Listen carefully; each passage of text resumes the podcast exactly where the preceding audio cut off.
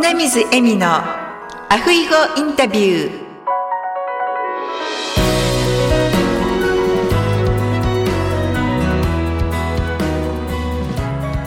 アロハ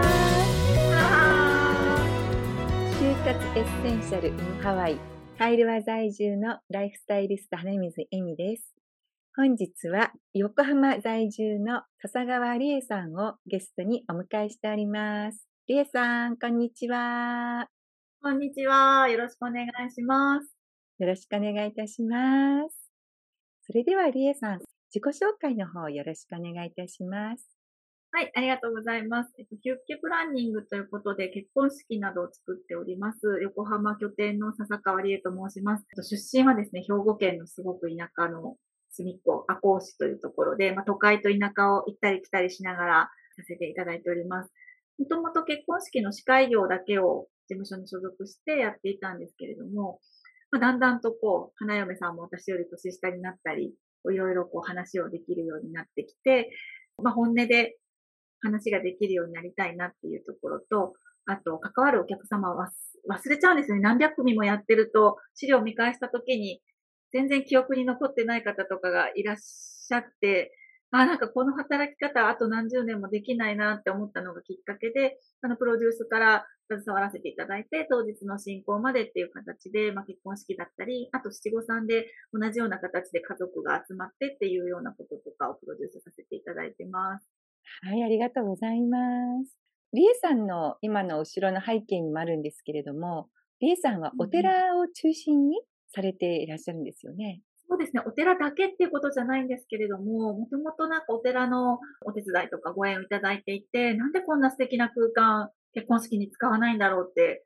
相談というか、住職の話したことがあって、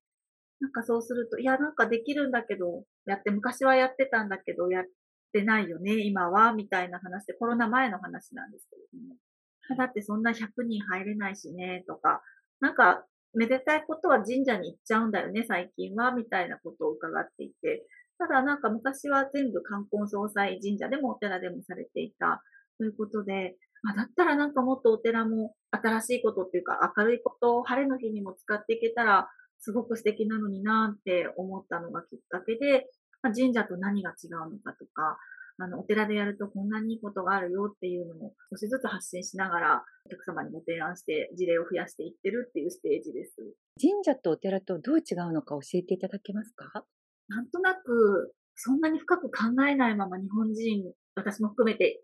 過ごしている方って意外に多いかなと思っていて、例えば、鎌倉駅に行った時に、八幡宮の神社が駅から歩けるところにあるんですけれども、そこで、あれ、鎌倉の大仏ってどこですか？って聞かれたことも私何回かあって、あ、そんな感じですよね。私もそうなんですけど、あの、お寺と神社の区別ってなんだっけっていう方もたくさんいらっしゃると思います。おそらく宗派とかもいろいろあって、私も何宗で出家したとかではないので、詳しいことはあまり言ってはいけない立場だと思うんですけど、まあ、結婚式に関しては、神社は神様がいらっしゃって、神の前で誓うっていうような形で、チャペルもそうですよね。神が、神に誓いますかっていうような結婚式が、まあ、ざっくりくくるとそんな感じなんですけど、お寺は、まあ、もちろんその、お寺によって住職さんがいらっしゃって、あの宗派によっていろいろ違いはあれど、やっぱりこう大きくくるとご先祖だったり家族だったりっていうところに気を置いてる方にはぴったりだなっていう形で、まあ、先祖の縁を結ぶとか、まあ、家族に誓う、先祖に誓う、まあ、今世ではあえてないけれども、あのずっと続いてる血がつながってる縁のある人の前で報告するっていう形の結婚式だったりするので、まあ無宗教の方だったり、まあ、宗教のことは詳しくわからないけれども、家族すごく大事だなっていう方には、結婚式もそうですし、今、七五三のタイミングで家族でお寺を貸し切るっていうこともプロデュースさせていただいてるんですが、お寺の場所っていうのは、本当行くとわかる、なんとも言えない凛とした空気があるので、そこで家族のつながりだったり、大事にしてることっていう話とすごく心に残ると思うんですよね。なんかそういうことを広めていけたらいいなって思ってます。ありがとうございます。そうですね。私前、結婚式のお花をやっていたので、たまにお寺さんの中で挙式をされる方もいらっしゃって、はい。大そかさと、先ほどね、リエさんが言われた凛とした雰囲気がお寺ではあるなっていうのを思い出しました。なんか温かい感じだったり、うん、うん、あの、宗教とか考えなくても、なんかこう手を合わせるとか、祈るみたいなことが日本人はあると思うんですけど、なんかやっぱりお寺ってそういう役割を果たしてられるんだなっていうのは、本当行くとどこのお寺でも違いはあるんですけど、その共通の思いはありますね。すごくいい空間で、なんかやっぱりこう形式的な結婚式にどうしても、私も司会者として何百件っていう結婚式結婚式にこう、携わらせていただいてるんですけど、やっぱこう時間に厳しかったりですとか、それはそれでしょうがないことではあるんですけど、やっぱりこう結婚式だけで追われてるところとはちょっと違って、やっぱりお寺でやるっていうことは、のんびりもできますし、ね、ゆったり話せる時間っていうことに重きを置けるので、まあ、もちろん10人いらっしゃって10人ともが気に入る世界観ではないかもしれなくて、もちろんそのね、洋風の結婚式っていうのが日本でもまだ主流で、シャベルが併設されたホテルも便利ですし、いろいろまあいいところがあるんですけど、やっぱお寺のあったかさっていうのがいいなって思う方もさんいらっしゃるはずなので、なんかそういうところには、あ、こういうふうにやるとできるんだよとか、いや、お寺でご飯食べることもできるんだよとか、あの、いろんなことを提案しながらやっていけたら素敵だなと思ってます。そうですね。リーさんがプロデュースされているお寺での結婚式っていうのは、どのような流れになるんですか？そうですね。私もこのお寺っていうふうに決めてるわけではなくて、まあ、お客様とお話をしながら、一組一組作っている状況なんですけど、本当に結婚式場だったり、ホテルの結婚式にすごく近い形ではあるんですが、まずカウンセリングをすごく重要視しておりまして、まあ、まずお寺が合うかどうかも含めて出会ってくださったお客様には、どういう一日にしたいですかとか、何のために結婚式しますかっていう話をこうじっくり伺って、まあ、価値観だったり、まあ、お二人の間でも結構ずれてるのが当たり前で、うまくまとまらないんですって言って見つけていただくこともあって、いや、彼はこう言ってて、私はこう思うんだけど、その意見をやってると、結婚式ができない、もうできないかもしれないって言って、たまたまこう見つけていただいて、まあ、相談っていう形で、あの、お話伺うこともあるんですけど、違うっていうのもできないっていうのも、実は折衷案があったり、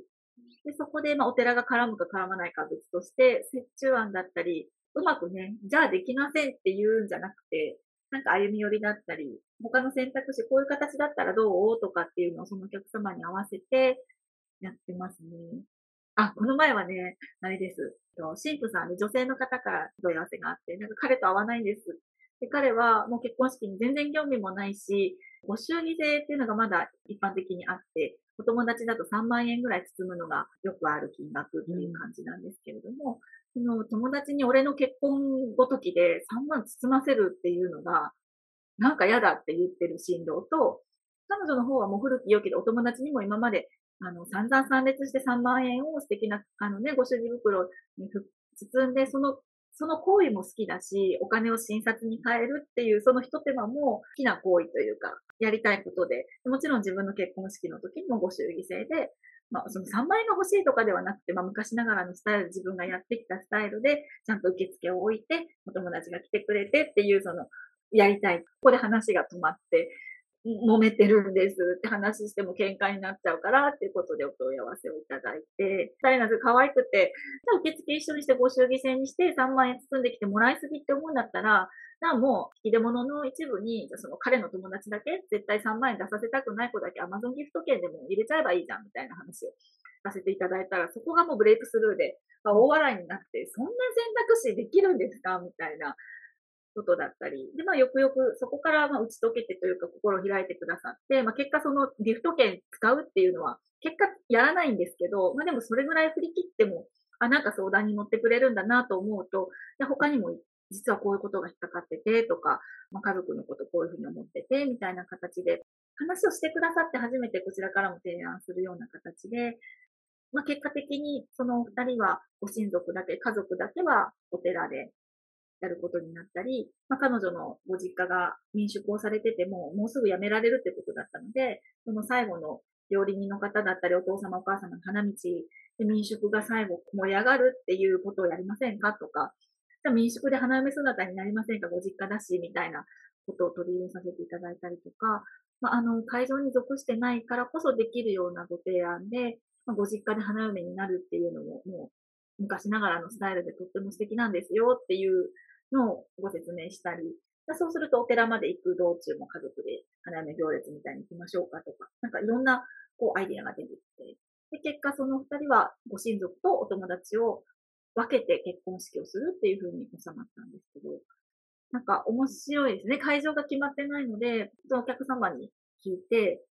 なんかどうみたいな。まあ、出会ってくださる方っていうのは、情報誌に結婚式の会場がいっぱい広告載ってるような雑誌を見てもピンとこなかったり、予算が合わなかったり、何か問題があっておそらく出会ってくださるので、何が問題みたいな話を今聞かせていただいて、うまくいく方法、折衷案だったり、いや、それはなんか違うな、みたいなのも、本当本音で話せるような形で、寄り添った結婚式を作ってますね。まあ、その中の一つの選択肢の私が好きだっていうことで、古民家だったり、お寺だったり、日本らしい場所で、その式場じゃないところっていうのも絡めてできるんですよっていうのが、あのすごく好きな世界観でやっています。さんのように縛りもなく、お客様の気持ちに寄り添って、あとまご希望に沿って、いろんなスタイルを提案できて、それを実際に実現できるってあんまりいらっしゃらないですよね。そうですね。だからなんかこうビジネス拡大っていうのを考えたときに結婚式もっともっと増やしてスタッフ増やしてでやらないのって言われることもあるんですけど、でもそうすると多分大手の大きい会場がされてるやり方に一歩二歩近づいちゃうので違うのか差別化ができないのかなっていう思いで私は本当にお客様が必要なものをなんか売るものも決めてないんですよね。だからお友達に美容師さんがいらっしゃれば、そのお友達が当日のね、髪型をやってくださる、それができるような条件が揃ったようなところをご提案したいですし、うん、やっぱ価値観って違うんですよね。極端な話、ウェディングドレスって一番予算と時間をかけて選ばれるアイテムだと思うんですけど、でもウェディングドレスに全然興味がない方もいらっしゃって、なんか別に人前でドレス着るとかも嫌ですっていう方もですよね。うん、まあだったら別にドレス着なくてもいいんじゃないとか、それぐらい言えると、いいな、じゃあどうする？みたいな。じゃあなんでウェディングドレス着たくないの？とか、着ないんだったらこういうふうにできる、こういう選択肢があるっていうの、なんか提案するというよりは、信頼いただけて、ご相談いただけて、私もどんどんアイデアを出していって、一緒に作る感じですね。ほんとサポーターみたいな形で、だから、わからないことももちろんあって、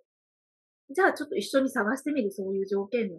ところとかね。なんかそういう形の、例えば行ったことない場所で、この前も長野県指定で結婚式やりたいっていうお客様がいらっしゃったんですけど、私長野県って本当軽井沢で数回プロデュースさせていただいただけで土地勘もないですし、伺ってた条件のものもピンと浮かばなかったんですよね。じゃあ一緒に探してみて、見つかったらプロデュース入らせていただくっていうので一緒に探したりしましたね。本当にフットワークも軽くていいですね、レイさん。ああ、そうです。私最近、そういえばあれです。あの、周りの方には、レイさんフットワーク軽いよねって言われて、あ、そうか。って、やっぱ自分のことって自分で見えないんですよね。うん、なんか私はもう本当に電車も1時間に1本しかないような、インターネットが普及するまではもう全然外国みたいな田舎に住んでたので、電車に乗ってどこかに行くとか、人がいるところに1時間2時間かけて移動するっていうのはもう何にも負担に思わなくって、逆にこう、まあ、海外も含めてですかね、うん、あの、全然どこでも行きたい方なので、逆にそういうお客様がいらっしゃるからこそ、全然馴染みのなかった軽井沢ではない長野県の場所で、結婚式プロデュースができたりとかっていうのありがたいなって、あの、こちらも楽しませていただいてるなっていう、すごくあるね。えそれ素晴らしいですよね。やはり先入観がないっていうのも一つあるんじゃないでしょうかね。あと。それも、そうかもしれない。最近なんか結構自分と向き合わないとなと思って、やっぱ自分が当たり前にやってることは、もしかしたら強みだったり、一番強みであるところって、人に言われないと気づかないんだよって周りの方に教えていただいて、まあ、これってみんな普通じゃないんだっていうのもありました。フラットにというか、別に私もなんかお寺に出入りしてるのも住職だからといって言葉を変えるとかもないですし、結局みんな人なんだなっていうのもあるので、まあお客様もそうなんですけど、お客様だからといって言葉を変えるとか見せ方を変えるっていうのは割と苦手なので、うん、もう、あの、どうせ長く付き合うんだったらもう最初から分かって、もう見せた方が早いなってど、もう個人で仕事をするってなると、良くも悪くも私なので、まあ、分かって好きで付き合ってくださる方のために、もう出会ってくださった方にはもう必ず終わってもまたなんか近況報告してくださるぐらい、ちょっと遠い親戚のおばちゃんになった気持ちで関わらせていただいてますね。すごいフラットです。お客様にも、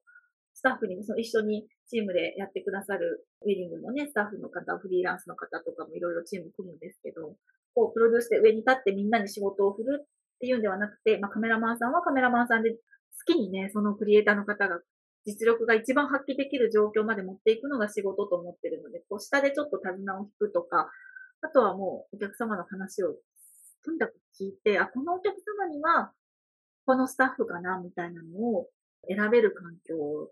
作ってますね。まあ、それはその作品の好みとか、まあ、例えば写真だったらこういう作品が好きだからこのカメラマンさんにお願いしようっていうふうに決まることもあるし、でもなんか、それだけじゃなくて、やっぱ当日一緒に過ごす人として、あ、この二人だったら、こういう人と関わってると居心地がいいだろうなとか、その作品以外のところで、パーソナリティの部分だったり、あの、まあ、大きく言うとそれこそ男性だったり女性だったり、とかヘアメイクさんでも、まあ、この花嫁さんだったら、こうやってこう明るく話しかけてくださるヘアメイクさんがいいかなとか、それともこう同世代で、きっと気が合うな、あのクリエイターさんだったらとかっていろんなこう選択肢がある中で、お客様が居心地よく過ごせる、まあ、場所もそうですけど、やっぱり人ですかね。うん、一番こだわって選びたいのは人かなと思います。人で選ぶ。まあ、作品ももちろんですけど。うん、本当それ大事ですよね。だなって思います。やっぱ大きい会場に行くと人で選ぶってできないので、あの、まあ、私たちみたいな、あの、個人でやってるところを見つけてくださったお客様には、もうとにかく、大きいとこではできないけど、小回りが利くからこそできる心配りだったり、配置だったり、どんなチーム作るかっていうのもできると。もちろんね、私も日本全国全員のあの、リストがあるわけじゃないので、もちろん私が知ってる範囲でとか、一緒に探してっていう形にはなるんですけど、あの、精一杯選んだっていうのはやりたいなと思ってます。いや、本当に聞けば聞くほど、リエさんにお願いしたいなって、私はもう、あの、機会はないと思うんですけど。機会はないと思う。そうですよね。はい。まあ、結婚式はですね、もうないかもしれませんけど、ね、何か違う、ね、イベントであれば。ね、うんねぜひぜひ。なんかバウリニューアルって日本であんまりやらないですけど、なんかね、10年記念とか20年記念とかでもう一回誓いを立てて別れるんじゃなくて、もう一回ここからやろうねみたいなのが一般的にされてる国もあって、うん。まあ、旅先でもう一回こう結婚式まで行かないんですけど、二人っきりで誓いを立て直すみたいなことをされることもあるので、そのお寺に関しては、海外の方が日本にそういうバウリニューアルを兼ねたまあ、新婚旅行ならぬ記念日旅行ですかね、に来られた時に、まあ、せっかく日本が好きで日本に来られたんでしたら、お寺で着物も着て、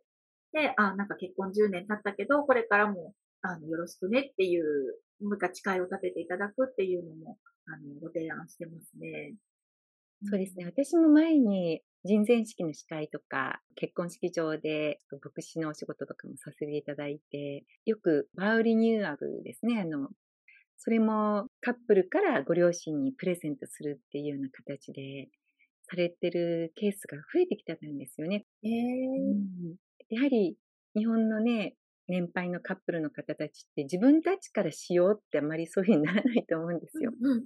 ですから、確かに。うん、子供さんがね、自分たちの結婚の記念と、あとご両親様へのそのプレゼントみたいな感じで、なかなかすごく幸せの輪がどんどん広がるって感じでした。そう、あ、それを聞いて今思い出したカップルがいるんですけど、まあ、結婚式、コロナの関係でやり方が、まあ、何段階か変わって、結局会場もキャンセルしてみたいなお客様が世の中でいらっしゃって、なんか最終、一番やりたいこと何っていう話をあのするタイミングがあったんですよね。で、そうすると、あの親孝行っておっしゃって、あの、結構親に反発した時期も、まあ、その新郎様も新婦さんも、あの、両方ね、あの、結構親不幸だったんですとか、あの、家出したこともあるし、親が反対する人とも長い間付き合っちゃって心配ばっかりかけて、とにかく迷惑かけたけど、まあ、今回のこの結婚の相手に関しては、親も大賛成してくれてて、これで親孝行ができるって思ってたっていう話と、その結婚式をなんでやりたいかって、そのコロナ禍でも、にもかかわらず、なんでこの時期にやりたいかっていうと、まあ、ちょっとご両親に病気も判明したので、する自分たちの結婚式に参列していただくというか、集まっていただくご両親が、あ、この人と結婚してこの子供を産んで、私たちの人生正解だったんだなって思ってもらいたいって言うんですよ、その新郎新婦が。なんかもう感動した。そこなんだって、もうほんと1時間ぐらいお話しさせていただいて、結局、やっと出てきたのが、お父さんとお母さんが、多分喧嘩されたんですね、お子さんのことで。あの、子育ての、なんか方向性も違ったり、まあ、子供が家出した時の対応策とかで、まあ、揉めたと。とにかくいろいろ、こう、夫婦喧嘩の原因になってしまったんだっていうのを、その新郎も新婦も二人とも、それが結構二人の共通点でもあって、まあ、迷惑かけちゃったよねっていうところで、あの、じゃ、でも、まあ、こうやって最終的に親も歓迎するような相手と巡り会えたし、これからは安心だしっていうことを親に伝えて、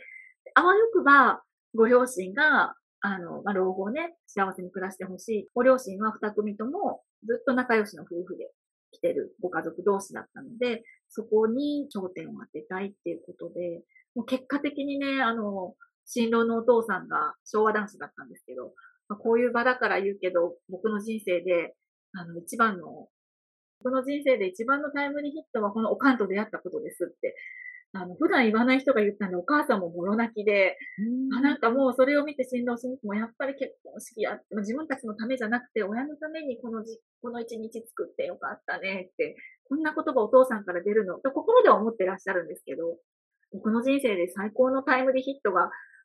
ね、このお母さんと出会えたことですっていうのは、子供の前で結婚式で言えるっていうのはね、やっぱりすごくこう、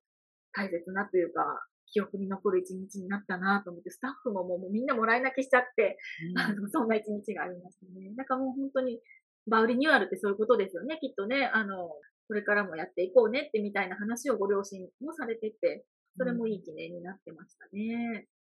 いや、今聞いて私もなんかもらい泣きしそうになりました。ねえ、なんか思い出そうだそうだと思って今お話伺ってて思い出しましたけど、本当に。でも素敵なお話ですね。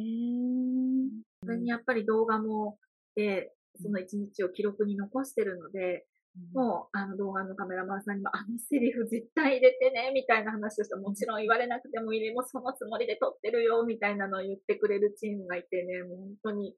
ああ、でも感動しましたね。やってよかったねっていろいろ、まあコロナの影響もあってね、やり方は、もしかしたら最初考えてた形とは全然違ったかもしれないけど、まあ、やりたいことさえぶれなかったらできるねっていう話を、この中でいただいた、あの、温かいお話ですね。ありがとうございます。では、リエさんの今後のお仕事の展開について少しお話をしていただけますか、うん、そうですね。今、お寺の貸し切りをあのご提案し始めたので、七五三のタイミングだったり、結婚式もそうなんですけど、バウリニューアルって、まあ、結婚10周年の記念だったりっていう節目をお寺でおしゃれに過ごしませんかっていうことで、貸し切りで使わせていただけるお寺っていうのが全国にたくさんあるので、まあ、それをこう伝えていきたいなっていうところと、あと海外の方にもね、日本らしい場所っていうところで、お寺も面白いよっていうのが伝えられたらいいなと思ってます。はい、ありがとうございます。本当にお寺をですね、もっとね、身近に感じていただけるといいですよね。うん、そうですね。どんな人がいるのかわからないからお寺はちょっと苦手っていう方もいらっしゃると思うんですけど、行ってみると、やっぱそれぞれ住職の面白さだったり、あの、お話もできたりするので、日本を体験するのにも最高な場所ですし、本当節目ですね、七五三の時に家族から言葉を送ったりするのにも、本当にお寺っていう場所はいいなって実感があるので、あの一人でも多くね、価値が伝わる方にご案内できればなと思います。ハワイの妙法寺っていうお寺があるんですけど、そこの住職さんはオペラ歌手でもあるんですよ。から、あの、異色な住職さんなんですけれども、もうすっごくオープンマインドで、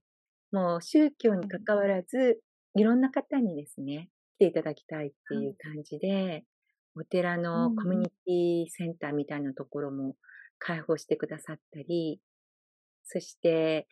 毎月18日には観音教って言いましてですね、仏教の歌を歌ったり、そして私の友達の千恵さんっていう方、彼女、女性の住職さんなんですけれども、ハープを弾かれて、そこのお寺で演奏されたりとかっていう、うん、あの、いろんな活動もされていらっしゃるので、癒しの場っていう感じでね、うん、浅いところで、あの利用していただけたら、本当歓迎してくださるお寺っていっぱいあるんだなっていうのが、ここ最近感じてるので、していただきたいですね。もっともっと広まっていくといいですね。では、りえさんの座右の銘を教えていただけますか？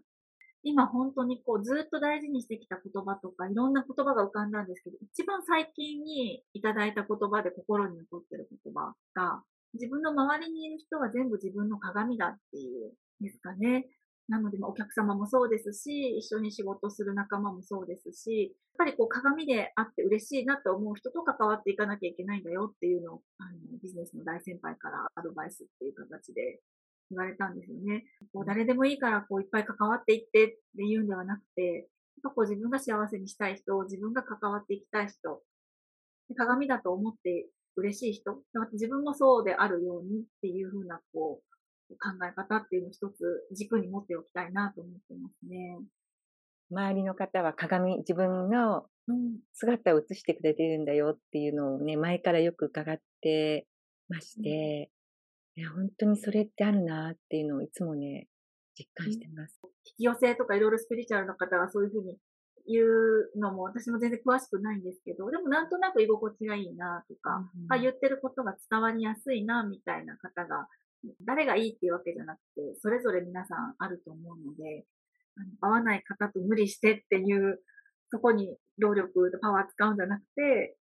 会うところとか会う人っていうのを大事にしていけば、きっとそれが輪になっていくんじゃないかなと思います。本当にそうですよね。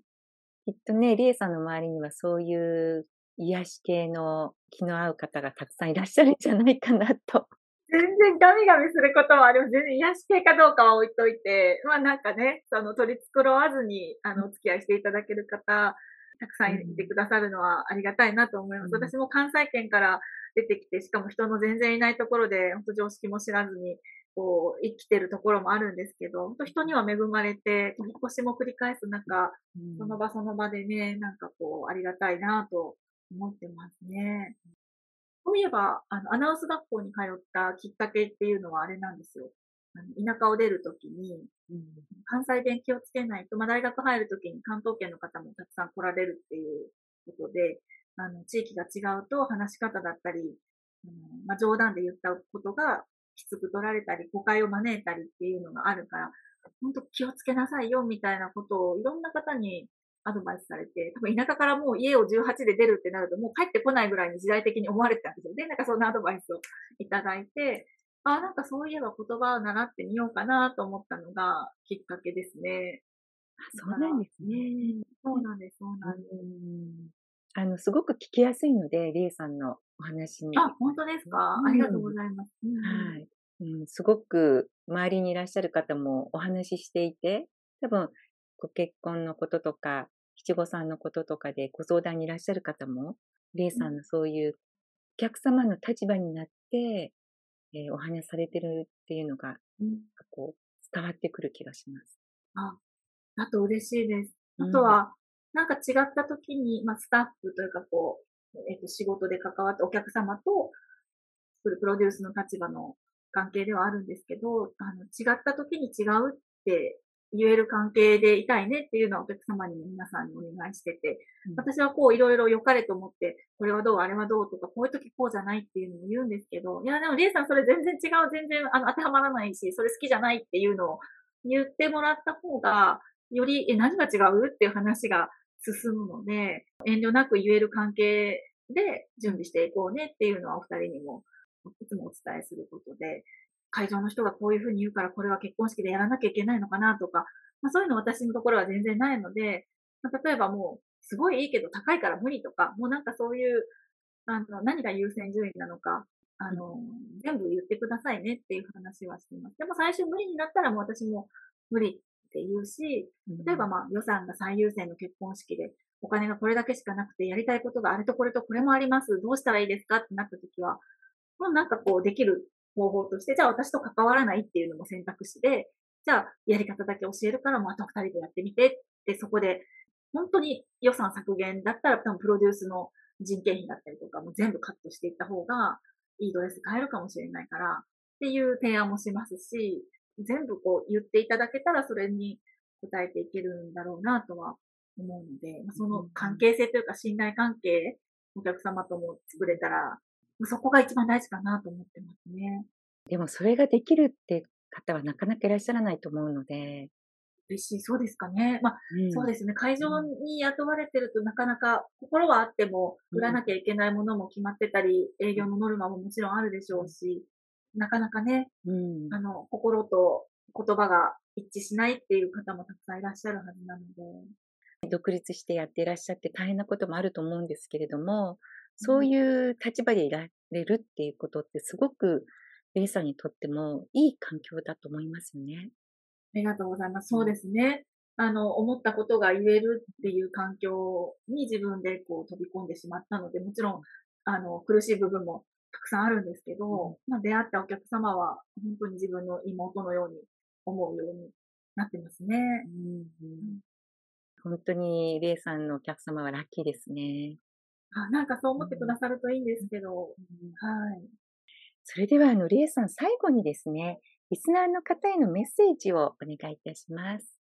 聞いていただいてありがとうございます。きっと、あの、エミさんのファンの方だったり、いつもエミさんの好きな方ってどんな人かなと思って聞きに来られてる方ばっかりだと思いますので、楽しんでいただけてたら嬉しいなと思います。また結婚式とか、あとは七五三であの寺を貸し切ってカスタマイズでやることとかいろんなプロデュースをしておりますので、あの、ご縁ありましたらご連絡いただければと思います。ありがとうございます。番組のですね、概要欄の方に、りえさんのお問い合わせ先も記載しておきますので、ぜひご興味のある方はりえさんにお問い合わせしてみてください。りえさんは今、横浜に在住されてますけれども、はい。どこの地域まで手伝いかできますか、はい、今、あの、本当横浜拠点でと思ってたんですが、コロナ禍で一旦結婚式が止まっちゃった2年間ぐらいがありまして、その時に出した企画っていうのは飲食ができなかったり、いろんな状況ある中で、全国回るようになったんですよね。本当は横浜でやる予定だった方が、家族だけだったら旅行を兼ねて軽井沢行こうかとか、まあ、ゲストがいないんだったら二人のデートだと思い出の地、遠距離恋愛の思い出の地に行こうかとか、いろんなこうコロナ禍での対応で、本当証券が全国に広がって、じゃあ全国に行くんだったらこのパッケージだね、みたいなのもできてるので、お問い合わせいただければ、全国対応で、今やっていこうとしておりますので。素晴らしいですね。はい。じゃあもう日本中、ね、はい、もうどこからでも、まあ、そうですね。あの、はい、一度ご相談いただいて、レディーさんとそうですね。お話ししていただければと思います。はい。特に地方の方、私もすごいど田舎の出身なので、家が広いと思うんですよね。地方の方って、その自宅で花嫁になるっていうのもすごく素敵なので、あの、何も慣れない都会に行って、慣れない会場でっていうんではなくて、自宅を絡めた結婚式っていうのも、おじいちゃんおばあちゃんにもそのまま見ていただけますので、あの、スタッフが行くっていうものもやってますので、地方の方だったり、おじいちゃんおばあちゃんが田舎にいらっしゃる方とかは、ぜひご相談いただければお役に立てるかなと思います。私、実家が福岡なんですね。時々、田舎なので、その花嫁さんが自宅から車に乗る姿とかですね。うん、そういうのもね、見かけてましたね。いや、なんか素敵ですよね。うん。うん、私もなんかおばあ様が老人ホームに入られてるっていうお客様で、じゃ老人ホームで花嫁姿を見せてから、組織に移動するみたいなことも多分小回りが利くのでそういう形でのプロデュースもできたのでコロナが収まってになると思うんですけどコロナ前にはそういう老人ホームを絡めてとかっていうのもやっぱりやってあげたいことだなと思ってますのでなんかそういうのが増えるといいなと思います。本当ですね。先ほどのね、カップルの親孝行のためにっていうのもね、お話ありましたけれども、そうやっておばあちゃんとかおじいちゃんにもですね、ね、皆さん、こう、おじいちゃんおばあちゃんって孫の花嫁姿を見たいっていう方多いと思いますのでね、そうやって見せてあげるといいですね。うん。花嫁の重みがね、きっとおばあ様の時代とかになると、またまた私たちの時代と違った重みがあったり、夢があったりされると思うので、老人ホームにボランティア行った時は、全然知らない方の花嫁なんで、お孫さんでもないんですけど、やっぱりそれで心が動いて涙されるっていう方たくさんいらっしゃったので、花嫁姿を見せるってすごくこう、親孝行でもあり、ね、なんか大事なシーンなんだなっていうのはスタッフも改めて感じさせていただきました。本当にそうですね。では、私も日本に帰国しましたら、ぜひ、りえさんにはい。会いに行って、ぜひぜひ、楽しみにしてます。いろいろとね、お寺にも一緒にどこか連れて行っていただければ嬉しいです。ぜひぜひお寺ツアーしましょう。はい。楽しみにしております。楽しみにしてます。ありがとうございました。ありがとうございました。それではまたお会いする日まで。アフイホーあふいほー。ありがとうございました。ありがとうございます。アフリホって可愛いですね。ね可愛いですよアフリね。ホー。はい。では、ありがとうございます。失礼します。